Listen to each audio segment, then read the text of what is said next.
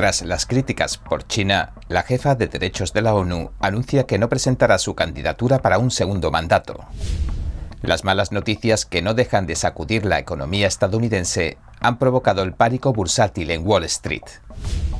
Se desploma el índice de aprobación de Biden en la comunidad hispana debido a las preocupaciones.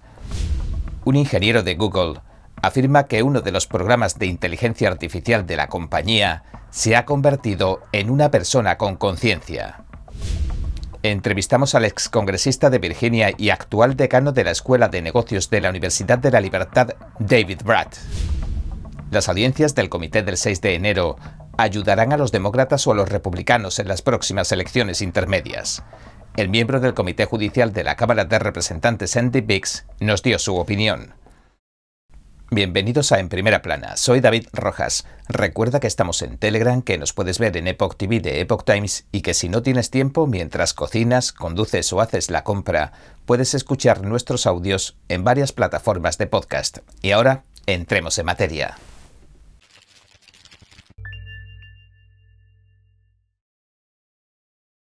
Tras las críticas por China, la jefa de derechos de la ONU anuncia que no presentará su candidatura para un segundo mandato.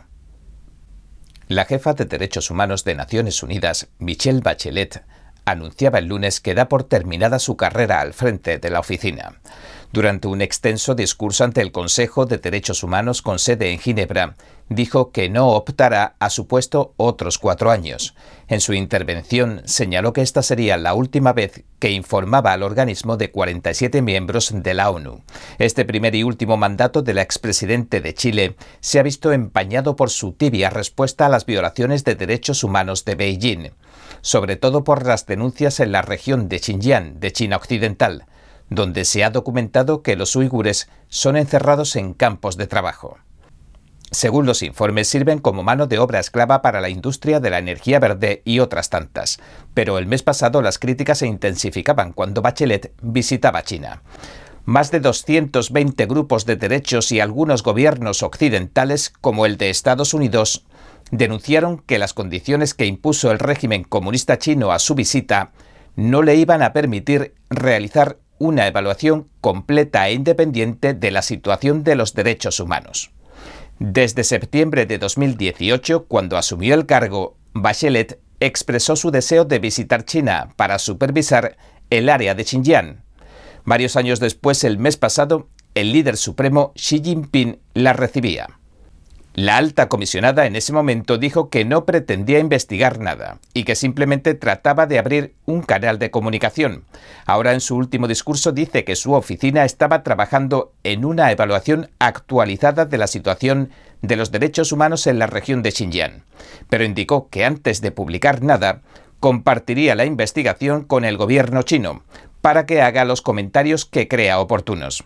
Aunque el Partido Comunista de China, que gobierna el país, niega todas las acusaciones de abusos en Xinjiang, numerosos testimonios, vídeos, documentos e imágenes sugieren que se está llevando a cabo al menos tres genocidios en China. Las malas noticias que no dejan de sacudir la economía estadounidense han provocado el pánico bursátil en Wall Street. Las dos bolsas de valores más grandes del mundo, la de Nueva York y el Nasdaq, se hundían el lunes poco después de la apertura alcanzando territorio de mercado bajista. En una hora y media de negociación, el índice Dow Jones cayó más de un 2,5% y el Nasdaq casi un 4%. El índice SIP 500 también cayó más de un 3,5%. El New York Times informó de que las acciones estadounidenses perdieron un 20% de su valor desde que alcanzaran su máximo en enero. Describió así la situación. Los mercados de todo el mundo se desplomaron, ya que una inflación más alta de lo esperado y un crecimiento económico menor de lo previsto alteraron las perspectivas de los tipos de interés y los beneficios empresariales. Las acciones en Asia y Europa cayeron, los inversores se deshicieron de los bonos del gobierno, los precios del petróleo cayeron y las criptodivisas se desplomaron. Entre las malas noticias que provocaron el desplome, la peor sería la inflación, que alcanzó un 8,6% el mes pasado. Hacía cuatro décadas que no se registraba una tasa tan alta.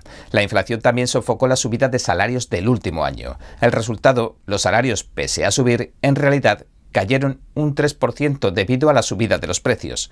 El precio del combustible también alcanzó un nuevo máximo en las gasolineras. En promedio subió a unos 5 dólares por galón a nivel nacional. Pero quizás la reacción del lunes no tomó a nadie por sorpresa. La semana pasada los inversores de Wall Street comenzaban a deshacerse de sus activos. Antes del cierre del viernes, el Dow Jones caía cerca del 3%, mientras que el Nasdaq se desplomaba más del 3,5% el SIP 500 caía cerca del 3%.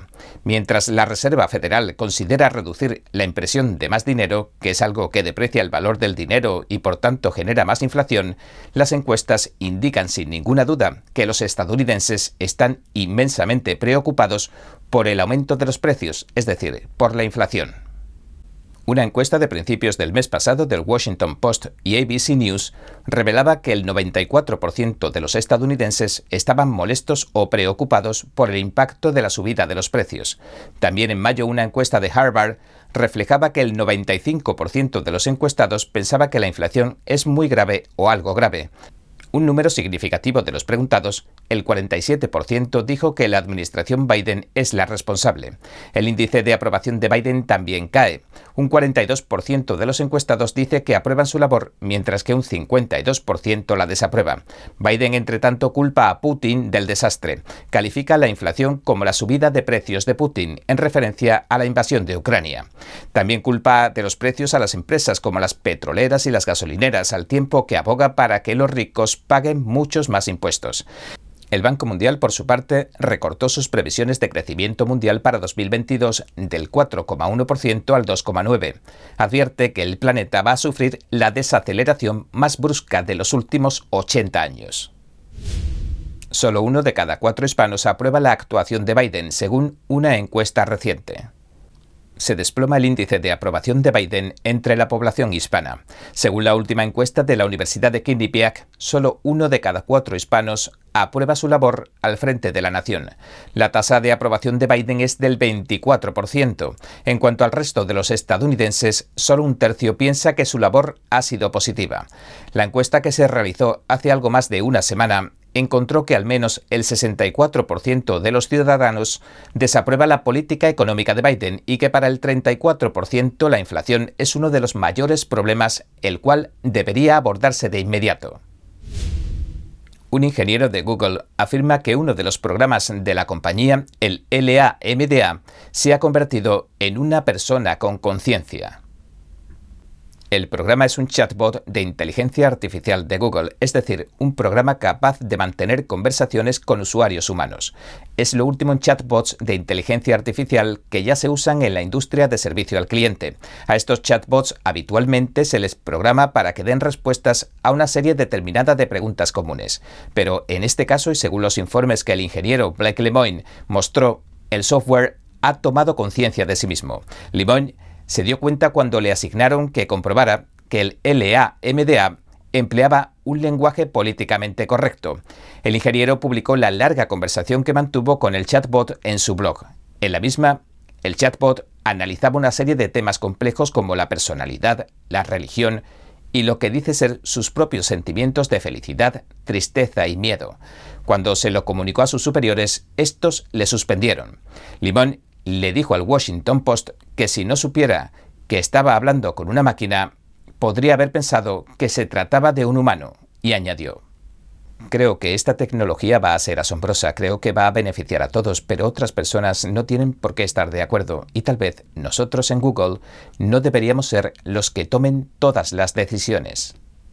Google, por su parte, ha cuestionado la afirmación de que el LMDA haya tomado conciencia de sí mismo. Ali se le conoce por sus comentarios políticos previos. En cierta ocasión, arremetió contra la senadora Marsha Blackburn, porque ésta denunció el sesgo y la censura que sufren los pensamientos conservadores en las redes sociales. En otras ocasiones, Limón chocó con los empleados más izquierdistas de Google.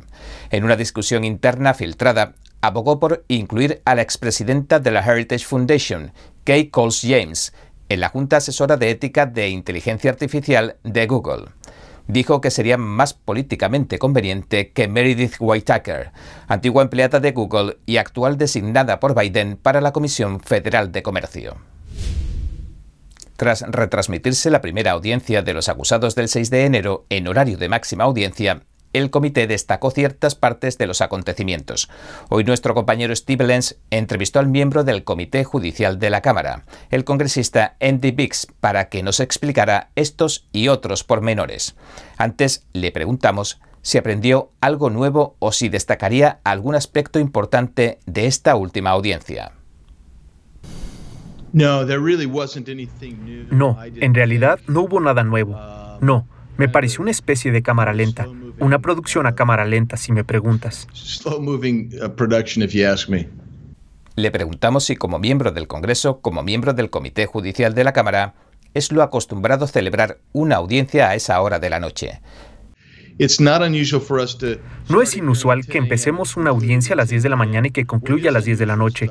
Lo que es inusual es que el mejor productor de la ABC venga a tratar de condimentarlo y convertirlo en una superproducción.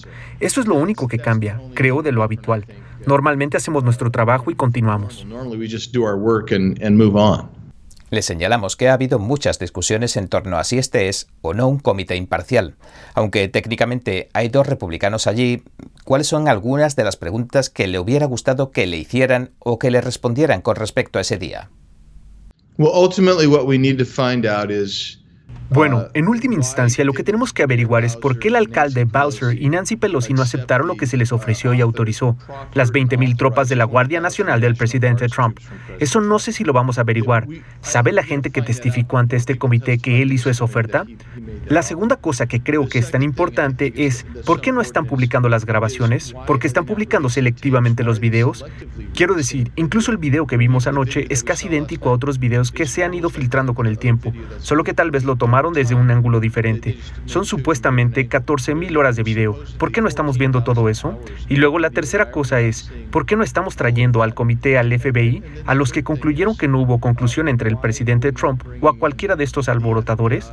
Lo que quiero decir es, es que hay toda una serie de cosas que tienen que ver con eso. Creo que tienen que revelarse y luego ya sabes, que creo que hay un montón de casos particulares que cuando los miramos decimos, ¿qué está pasando ahí? Y luego me gustaría saber qué está pasando con los acusados del 6 de enero y por qué han permanecido detenidos, algunos de ellos desde hace casi 15 o 16 meses sin ningún juicio.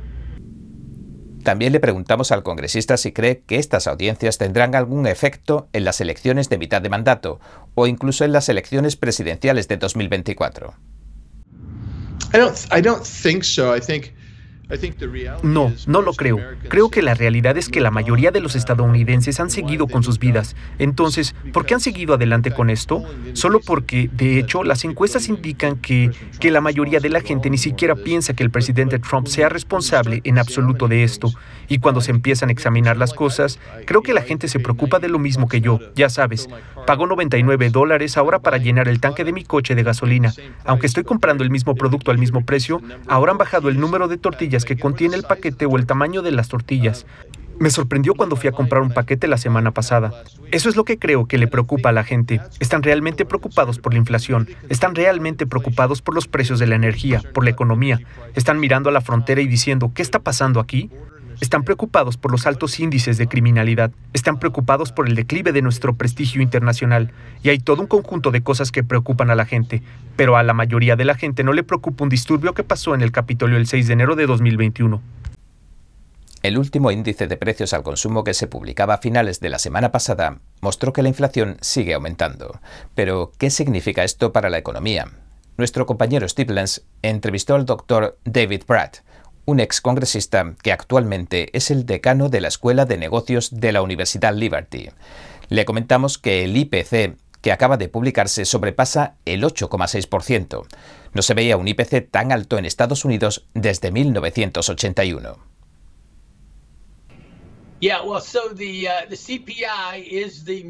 Sí, bueno, el IPC mide la inflación. Una inflación no significa que los precios del petróleo suben o que suben los de la leche de fórmula. Lo que sube para todo el país es el índice de los precios en general. Así que, obviamente, es algo devastador. Es un impuesto oculto. Si sube un 10%, encajas un golpe del 10% en lo que gastas.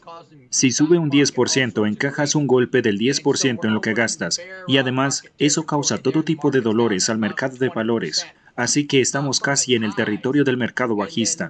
Los mercados bajaron desde sus máximos hasta cerca del 20%. Y luego, volviendo a Milton Friedman, que incluso ganó el premio Nobel de su teoría monetaria y de la inflación allá por los años 60, antes de que la política se volviera loca, dijo correctamente que la inflación es siempre y en todas partes un fenómeno monetario y hace un par de meses la Fed siguió aumentando la impresión de la oferta monetaria a un 24%, luego bajó al 12%, luego ya no ha bajado del 12%. El incremento de la oferta monetaria sigue siendo del 12%, pero no deberían estar aumentando así la oferta monetaria porque el PIB solo ha crecido alrededor del 2%. Así que han estado imprimiendo demasiado dinero. Entonces lo que obtienes es una inflación. Y entonces Friedman dijo, es muy difícil detectar cuánto tiempo durará. ¿O qué determinará cuánto tiempo vamos a convivir con esta bestia?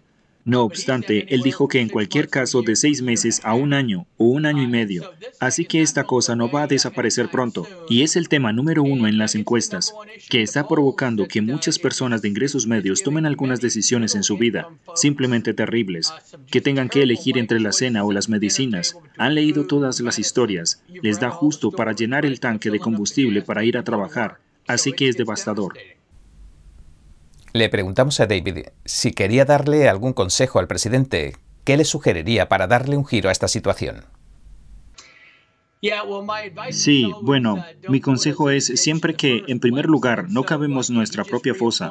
Y ya sabes, acaba de volver a nombrar a un presidente de la Fed que cavó nuestra propia fosa. Así que uno debería hacerse preguntas sobre eso. Mi consejo, le diría que es demasiado tarde para entrar al juego. Bueno, ya sabes, la regla de Taylor. John Taylor, que ahora es el mejor tipo de Stanford en todo lo monetario y que tomó el relevo de Friedman, dice que la tasa de interés, la tasa de fondos de la Fed debe mantenerse alrededor del 7 u 8%, ¿correcto? Pero sus préstamos para los automóviles son del 10% y su hipoteca es aún más alta. Sí, de verdad. Quieren frenar esta cosa. Tienen que hacer algo más que este incremento de medio punto. Van a tener que hacer un par de incrementos de puntos porcentuales completos en la tasa de interés. Primero tienes que deshacerte de la inflación, porque estás jugando con todo el sistema de precios del país. Somos ricos desde hace 200 años porque hemos elegido usar el sistema de precios, que también se conoce como libre mercado o capitalismo. Pero la izquierda odia dirigir así nuestra economía aunque esa es la fuente de nuestra riqueza. Además, la tasa de interés es el precio del dinero, ¿verdad? Es la cantidad que tienes que pagar para tener dinero. Así que hemos distorsionado la tasa de interés, el precio principal de nuestra economía. Como acabo de decir, desde hace una década ha sido la política de tasa de interés cero, que es totalmente artificial. Así que tienes que acabar con eso. Y luego, si eres el presidente, deberías centrarte en el K-12, conseguir que todos, desde los niños pobres hasta los de altos ingresos, reciban una educación técnica para que estén capacitados y preparados para esa economía avanzada en la que van a vivir. Y no estamos haciendo nada de eso. Esa es la consigna para unos tiempos difíciles.